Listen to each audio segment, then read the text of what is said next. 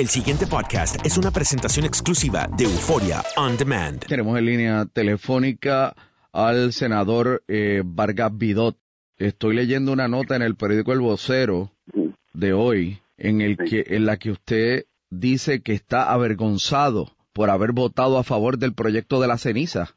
Sí, señor. Yo creo que pues, si uno es capaz de eh, anunciar con grandes júbilos este, los logros, eh, es un deber, yo sé que no es típico de los políticos, pero también es un deber este, eh, hablar también de cuando uno ha fracasado en la mejor intención de poder lograr algo, porque mi idea era eh, lograr que ese proyecto este, tuviera un amortiguador que favoreciera al pueblo, pero nunca, nunca estimé, yo subestimé la capacidad camaleónica de la empresa y de, y de su, su su contubernio ¿no? con, con la administración eh, de, de, introducirle dos este dos enmiendas en sala que la hacían entonces este eh, hacer lo que está lo que está pasando ahora porque la intención original de todo ese proyecto era precisamente tanto la de Hammer como la de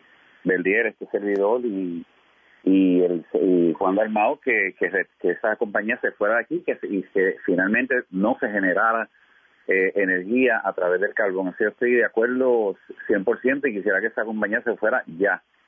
Así que eh, en realidad en ese momento la mejor intención mía que se evidenció no solamente votando, o sea, la, en el caso mío se evidenció tratando de, de, y con éxito de introducir mis enmiendas, que las logré, eh, pensé que eso era suficiente para poderle este, darle una, eh, un límite de tiempo ya definido que iba a ser onerosa la, la, la, operación de esa compañía y eventualmente eh, tener que salir de Puerto Rico.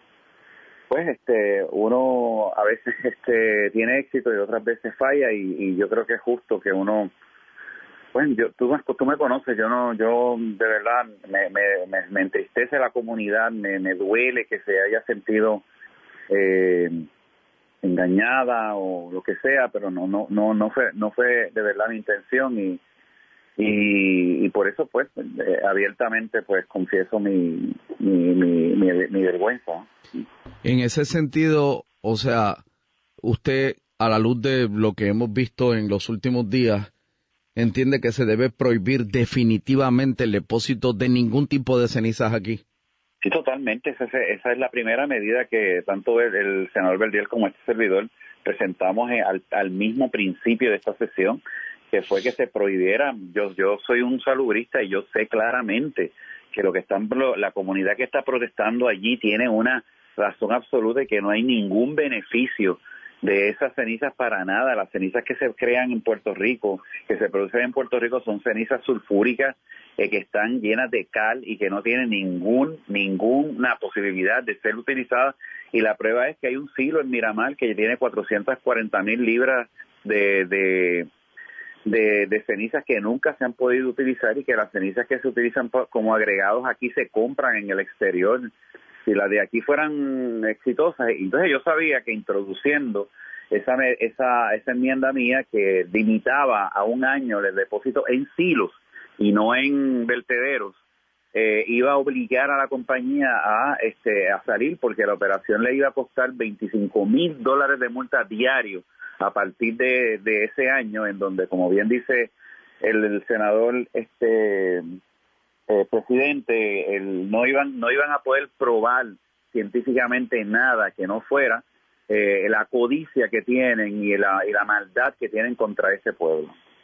¿Usted entiende por qué están protestando los que viven en el entorno de ese vertedero? Totalmente, totalmente, totalmente. Y, y precisamente mi dolor es que, que pensando que le estaba haciendo un gran favor eh, introduciendo esa medida y, sube, y subestimé entonces, en mi alegría, eh, la píldora venenosa que se introdujo desde Fortaleza.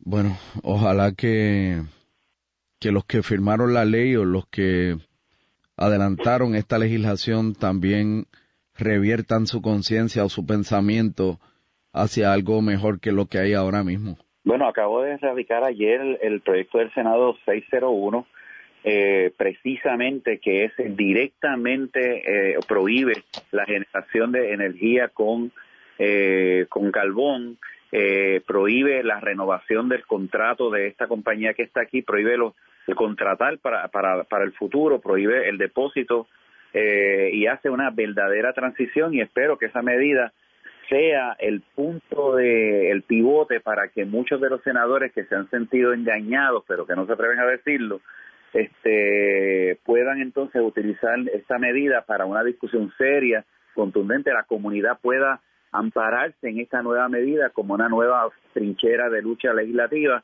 y podamos entonces ya este todo el mundo poder eh, hacer valer lo que justamente están pidiendo eh, los manifestantes, la comunidad, no solamente en Peñuela, sino también en Humacao, que es la pretensión de esa misma compañía. El pasado podcast fue una presentación exclusiva de Euphoria On Demand. Para escuchar otros episodios de este y otros podcasts, visítanos en euphoriaondemand.com. And now, a thought from Geico Motorcycle. It took 15 minutes to take a spirit animal quiz online. Please be the cheetah. Please be the cheetah. And learn your animal isn't the cheetah but the far less appealing blobfish. Oh, come on. To add insult to injury, you could have used those 15 blobfish minutes to switch your motorcycle insurance to Geico. Geico. 15 minutes could save you 15% or more on motorcycle insurance.